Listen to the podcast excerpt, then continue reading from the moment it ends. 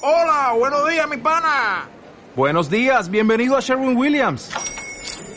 ¡Ey! ¿Qué onda, compadre? ¿Qué onda? Ya tengo lista la pintura que ordenaste en el ProPlus app. Con más de 6.000 representantes en nuestras tiendas listos para atenderte en tu idioma y beneficios para contratistas que encontrarás en aliadopro.com. En Sherwin Williams somos el aliado del PRO. ¿Quieres especular en la bolsa de la mano de un profesional? Operativadax.com. Recibe al momento en tu móvil las compras y ventas que realiza Alberto Iturralde sobre el índice DAX. Nunca ha sido tan sencillo ganar en bolsa. Operativadax.com. Nos importan las personas. Somos como tú. Tiempo real.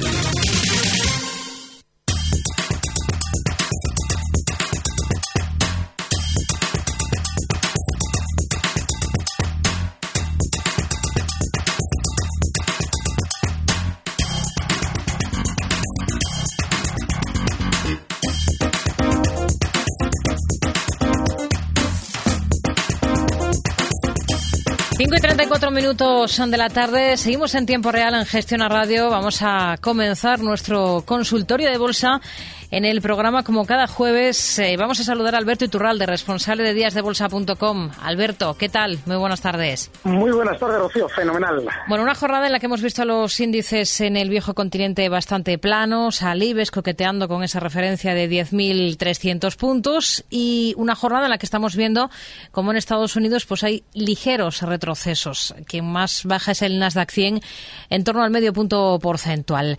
Eh, niveles que vigila especialmente ahora, Alberto? Sí, en el caso del IBEX, la zona clave eh, está justo en los eh, 10.250. No es, bueno, es clave, pero tampoco es dramático que se sitúe el IBEX por debajo. Situarse por debajo de un soporte puede ser importante cuando vemos una direccionalidad. Sin embargo, estamos tan laterales durante estos días que el hecho de ponernos nerviosos porque toque justo por debajo de ese punto, 10.250, tampoco merece la pena.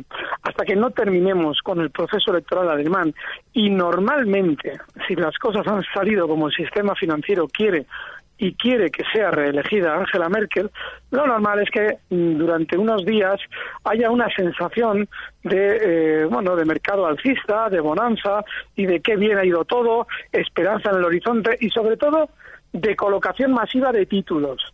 Esa colocación masiva de títulos en el caso del IBEX puede estar en zonas de 10.500, 200 puntos por encima de donde está ahora. Con lo cual, desgraciadamente, me encantaría poder agitar el mercado y contaros algo diferente a lo mismo que llevamos diciendo durante meses. Pero es lo que tenemos. Nuestros bancos están ya todos en resistencia. Quizás ese IBEX salga precisamente de la mano, yo creo que de Inditex, porque durante estos días se han vendido en tono negativo los resultados de la compañía y eh, Morgan Stanley ya hace tres días rebajaba la calificación antes de aparecer los resultados, significa que están comprando y eso eh, seguramente implicará que un rebote de Inditex mantenga al IBEX un poquito más arriba y como los bancos ya lo están, pues veamos, es lo que yo barajo para el muy corto plazo veamos al IBEX en la zona 10.500. Pero no mucho más. Fíjate tú qué, qué gran epopeya es un IBEX un 2% por encima. Hmm.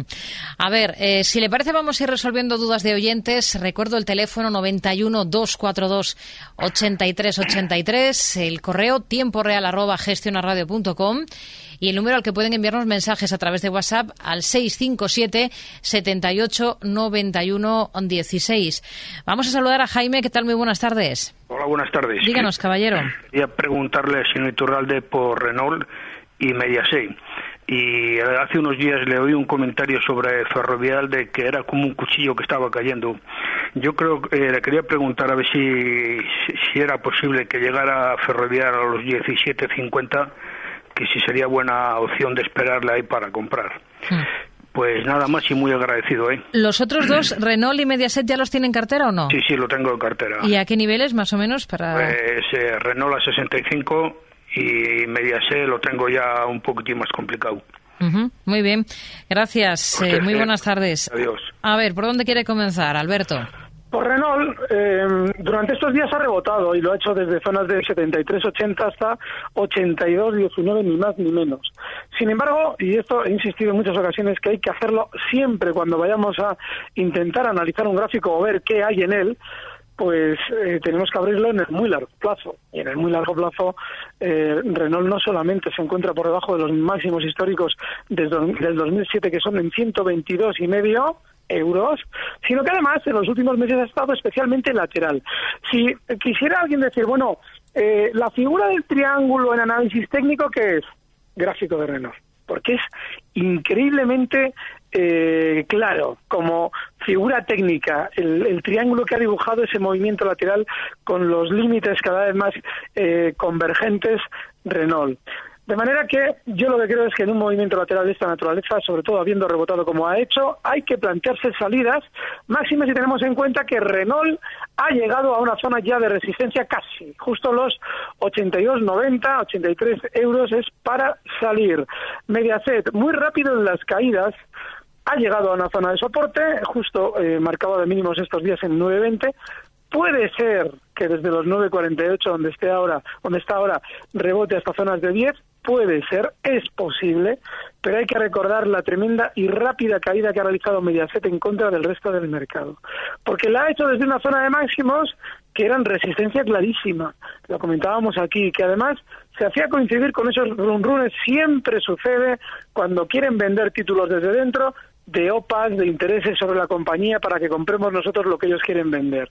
Luego estamos en precario. Cualquier mm. rebote durante estos días hasta 10 es para salir. El caso de Ferrovial, sí. bueno, ¿qué, me, qué vamos a ver? Es que está cayendo, sí, está cayendo y, está, y va a seguir cayendo seguramente más. ¿Para qué vamos a perder el tiempo en un valor que está cayendo y que en el largo plazo sigue lateral? No merece la pena. Otra cosa es buscar valores alcistas y dudar de si debemos entrar o no. Podemos dudar de si entrar o no en Amadeus, en Axiare, cualquier otra cosa que esté alcista, Deutsche Post, no, merece la pena. A ver, Vidrala, eh, hay un oyente que escribe al WhatsApp pregunta por Vidrala porque lleva largos desde hoy y quiere saber cómo ve esa posición y todo lo contrario cortos en renta corporación. Vale, pues mira, eh, lo decíamos hace un segundo. Merece la pena tener dudas en un valor que de largo plazo es, la, es alcista, como Vidrala. Vidrala es super alcista de largo plazo. Aquí sí que merece la pena que alguien diga, oye, que yo he comprado ya Vidrala. Pues claro, Claro, efectivamente, es un valor alcista y tiene lógica que compremos. Ahora lo que tenemos es que observar como clarísimo soporte la zona 68. Está en 71.55 y claro, muchas veces alguien cuando damos un stop amplio, como en este caso de casi del 4%, dice, joder, es muy lejano. Ya, pero es que Vidrala es lo que es. Vidrala es un tío vivo, eh, tiene una volatilidad enorme y es, es stop ya sabes que es cercano dentro de lo que es un valor tan rápido. Siguiente objetivo alcista en zonas de 76 euros y fenomenal. Ese tipo de compras es las que hay que hacer. Muy bien, Vidrala. Hmm. ¿Y cortos en renta corporación? Sí, yo lo de renta corporación, a ver, eh, ese, ese tipo de valores que tiene tan poquito volumen, yo no sé hasta qué punto merece la pena andar enredando, sobre todo cuando tienen su eh, salida de madre al alza, porque durante estos días, a ver, a ver, a ver, no, no tengo el gráfico actualizado. Hmm. No, no te puedo decir, Rocío. Ah, aquí está, aquí está, aquí está. Durante estos días ha tenido una subida relativamente, bueno, pues eh, rápida, un rebotito rápido, y yo creo que cortos no merece la pena. Em, dicho esto, dicho esto, como creo que seguramente el sector bancario está eh, empezando ya a hacer o todo lo que tiene que ver con lo financiero a, a, acabar a terminar con sus subidas, a esos cortos se le puede colocar un stock en la zona 340 ahora mismo en 3,22 renta corporación, no mucho más. Hmm. A ver, eh, no he dado los datos definitivos de cierre de esta jornada. Plano el IBEX en 10.297 puntos, ha subido un 0,05%. El DAX clavado al cierre en 12.600, ha subido un 0,25%, un 0,49 arriba el CAC 40 de París hasta 5.267 y Londres, que termina el día en 7.263 puntos con un retroceso de apenas el 0,11%. Más valores, eh, un tocayo suyo, Alberto de Oviedo, pregunta por técnicas reunidas y por Gamesa para entrar. Bueno, lo de, lo de, vale, no hay, bueno, vamos a ver si encontramos a uno peor que a, otro. O sea, a ver si de estos dos valores, tanto técnicas como de la mesa, hay alguno que sea peor que el otro. Bueno, andan ahí, andan ahí. Estoy mirando técnicas, vale. Igual técnicas es menos malo, es horrible, ¿eh? Pero igual es menos malo, no hay que tenerlo bajo ningún concepto, pero bueno, si nos vamos a suicidar bursátilmente, hay que entender que la zona 2650 es un soporte. Yo llevo insistiendo en técnicas que una vez que comenzó desde la zona 35 esa caída tan rápida, esos movimientos tan veloces son típicos de técnicas reunidas, tanto al alza como a la baja.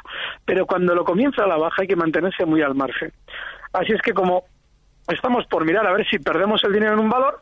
Yo lo perdería ahora mismo si no tuviera otro remedio en técnicas, porque tiene justo el stop en 26.47, 26.50 y cotiza ahora mismo en 27.10. ¿Por qué no lo perdería en Gamesa? Porque en Gamesa es más probable que lo pierda en menos tiempo. Es decir, voy a disfrutar menos de la posibilidad o de la ilusión de ganar en un valor bajista que normalmente nunca se cumple. Está Gamesa en 11.24 y lo normal es que descienda hasta 10 con 50. Ahí es donde quizás tenga un soporte inicial. Pero yo a veces creo que, según elijamos los valores, debemos plantearnos más bien dejar la bolsa. Yo se lo dejo caer al oyente por si le sirve. A ver, Andrés de Madrid, muy buenas tardes. Sí, hola, buenas tardes, gracias por llamarme. Díganos. Eh, eh, Alberto, el otro día hice un comentario sobre Telefónica cuando estaba en 9.20 diciendo que podía tener un repunte hasta los 9.40. ¿Sigue pensando lo mismo? Gracias, ¿eh? Buenas tardes. Vale. Sí, sigo, sigo pensando lo mismo por la misma razón que lo comenté en su momento. Eh, no merece la pena aprovecharlo, ¿eh? o sea, es decir, no deberíamos estar hablando de eso, porque viene a colación a una pregunta de alguien que había comprado en 9.23, a ver qué hacía, digo, bueno, pues, pues, pues se puede esperar hasta 9.40. Es muy importante precisar lo que estoy haciendo ahora, porque es que alguien igual piensa que yo he visto claro comprar en Telefónica, lo más mínimo. Para un 1,5% yo no compraría nunca y sigo pensando lo mismo en 907. Pero ¿por qué creo que probablemente eh, vaya hasta 940? Pues porque ya nos lo están vendiendo mal, ya nos están diciendo, dando noticias negativas sobre Telefónica, están como, como ha colado la trampa aquella de los cortos, como se ha conseguido al mercado hacerle creer que si en un valor hay cortos eh, hay que vender porque es algo negativo para el valor, lo cual es todo lo contrario, pues ahora ya el sistema financiero aprovecha cada vez que quiere rebotar un valor para decirnos que en ese valor hay muchos cortos, para que hagamos el primo, para que vendamos pensando que los cortos perjudican cuando es todo lo contrario. Así es que creo que van a hacer lo mismo con Telefónica, a la que durante estos días le han sacado los cantares de ser la que más cortos tenía actualmente en el mercado. Escribe ah, dicho esto, dicho esto, 905 el stop, ¿eh? está ahora mismo en 907. Mm. Eh, pregunta mm, eh, Jesús de Madrid. ¿Cuándo comprar los valores eléctricos que están ahora cayendo? Gas natural, Iberdrola o Endesa. ¿Qué soportes tienen? Vale, yo estos días lo he venido comentando, que están flojísimos. ¿Cuándo comprarlos? Es muy sencillo, que nos sigan un poquito la pista.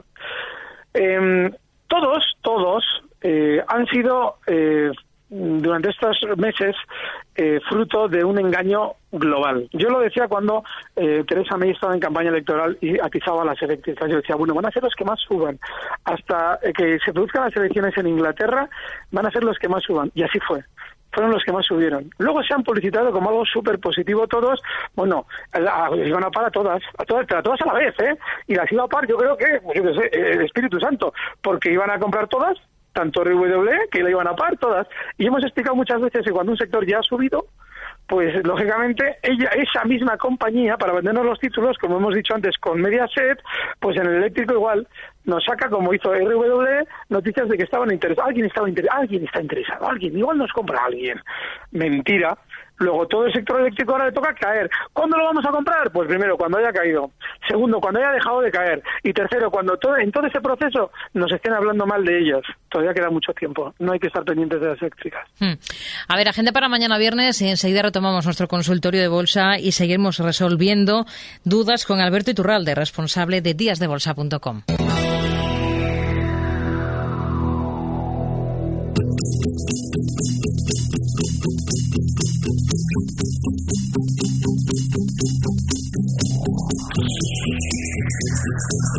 Thank you. Para despedir la semana se van a publicar las cifras del PMI Servicios y Manufacturero de septiembre de la eurozona, que son unas referencias que también saldrán a la luz en Alemania y en Francia. En España, el INE publicará la encuesta del comercio internacional de servicios del segundo trimestre y también la encuesta de ocupación hotelera de agosto. En Estados Unidos se conocerá el PMI compuesto de septiembre y también las expectativas de inflación empresarial de la Fed de Atlanta. En el ámbito empresarial destacan los resultados de Merlin Properties.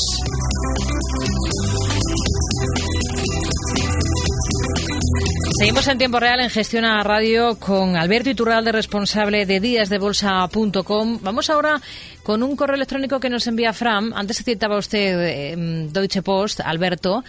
Eh, este oyente pregunta por este valor. Quiere un stop loss y el objetivo que le ve usted. Estando el título en máximos históricos, ¿cómo se puede saber el precio al que cerrar la operación con beneficios? Qué buena pregunta. Nos aclara que está dentro a 36,61. Es Fran desde Vigo. Bueno, pues le agradezco el seguimiento porque en este valor yo llevo insistiendo semanas, a decir casi meses. Y es que explicábamos, el mercado alemán tiene que subir más que los demás. El sistema financiero tiene que ignorar cualquier amenaza de guerra, cualquier huracán tiene que ser hasta una noticia buena. ¿Por qué? Porque interesa vender títulos y sobre todo interesa que salga reelegida Angela Merkel. Y para eso hay que dar una sensación de bonanza económica en Alemania. Y para eso los valores en los que especulemos, a poder ser, tienen que ser valores alemanes. Y de todos los alemanes del DAX, el más super alcista es Deutsche Post. Bueno, pues nada, como un cohete. Sigue subiendo, ya marca nuevos máximos históricos. Hoy, justo en los 37.21, y pregunta, ¿y cómo se puede saber el objetivo alcista? ¡Joder, qué buena pregunta!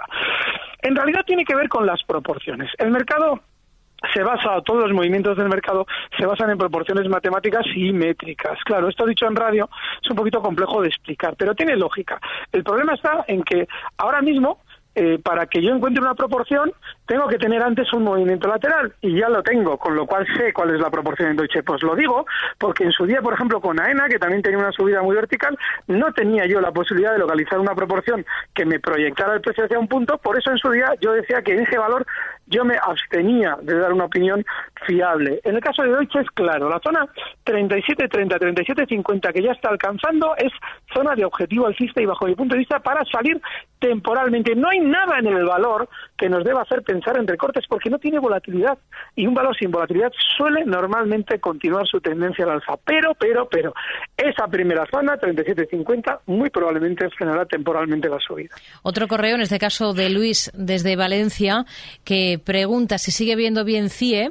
Está comprado a 22.64 y pregunta por Airbus si lo ve bien para entrar. Sí, y sí, sigo viendo bien CIE y sigo viendo bien Airbus. Eh, el caso de CIE, ¿por qué? Hombre, el problema de un valor que acaba de romper máximos históricos con velocidad, a la alza de esa zona 21.90 que el lunes pasado rompía, el problema es lo de siempre, el pullback la posibilidad, la probabilidad más que posibilidad, porque ya entramos dentro de lo que suele ser habitual, la probabilidad alta de que el valor tienda a hacer un apoyo, es decir, a recortar desde los 22.51 donde está ahora mismo hasta esa zona de ruptura 21.90 para volver a apoyarse y continuar al alza. Ese sería el punto en el que alguien que esté fuera de CIE puede plantearse una entrada. Y ese es el punto en el que, alguien que esté dentro de CIE puede colocar un stop justo en la zona 21.60. Hay que darle un poquito más de margen a los 21.90. Pero sí, lo sigo viendo bien. El problema es que estamos tarde ya, porque yo cuando lo comenté el lunes, CIE cerraba justo en la zona 22.15 y esa es la zona, ese es el momento en el que hay que plantearse las entradas. En el caso de Airbus, mmm, voy a buscar la, la francesa para a ver, el caso de Airbus estos días ha funcionado de maravilla y sigue estando de maravilla. Eh, Este es de los valores que hemos comentado en el muy largo plazo como un valor mmm, fantástico. Y ahora mismo Airbus, que marca de nuevo máximos históricos, lo que está es apuntando hasta la zona eh, 82.50. Cotiza ahora mismo en 77.56, puede tener una paradita temporal en la zona en la que está ahora mismo, precisamente para no dejar tan clara la ruptura de alza, pero el siguiente objetivo alcista en la subida está en 82.50 y lo de siempre. En valores alcistas de largo plazo hay que tener paciencia. Si alguien compra mañana Airbus, nos va, nos, corremos el riesgo de que nos aburra durante meses. Siga pensando que Airbus va a llegar a 82.50, siga pensando que, siga pensando que... No, paciencia, poquita parte de la cartera para que no nos esté picando todo el día un valor que, como Airbus, alterna movimientos muy rápidos de ruptura con luego movimientos laterales, alcistas, en los que llego, no llego, tardo, dejo de tardar y desespera a María Santísima. Hmm. Hoy ha sido el que más ha subido dentro del K40, casi un 4%. Un oyente a través de WhatsApp pregunta por Inditex, ¿a qué precio entraría y con qué bueno, objetivo? Sí, sí, yo creo que hay que entrar ya en el sentido de que eh, si tiene que salir bien, tiene que salir ya desde donde está. Eh, lo explico. En el último rebote que ha hecho durante estas últimas dos semanas, ha dejado un hueco clarísimo que comienza justo en la zona 31.45. Ese hueco es un soporte y ese hueco es nuestro stop. 31,45. Cierra en 32. Y el siguiente objetivo alcista para esta operación estaría en 33, 25, 33, 50, que es la última zona desde la que se descolgó a la baja. Y estaríamos especulando con el sentimiento negativo que durante estos días tanto Morgan como esa absurda interpretación de los resultados han generado en el valor. Pero el stop inexcusable 31,45. Otro valor alemán. Rafa pregunta por ThyssenKrupp. Dice, ¿es momento de cerrar largos con ganancias? Ay, qué buena. Mira, es, hay algo muy, muy interesante en los oyentes que nos siguen a menudo. Y es que, claro, ahora que se pone de moda un valor, pues lo mejor igual es salir, ¿no? Pues sí, yo yo me plantearía una salida. Durante estos días se está poniendo muy de moda este precio y seguramente después del gran lateral que ha realizado durante los últimos meses, quizás ya esté dando sus últimos coletazos.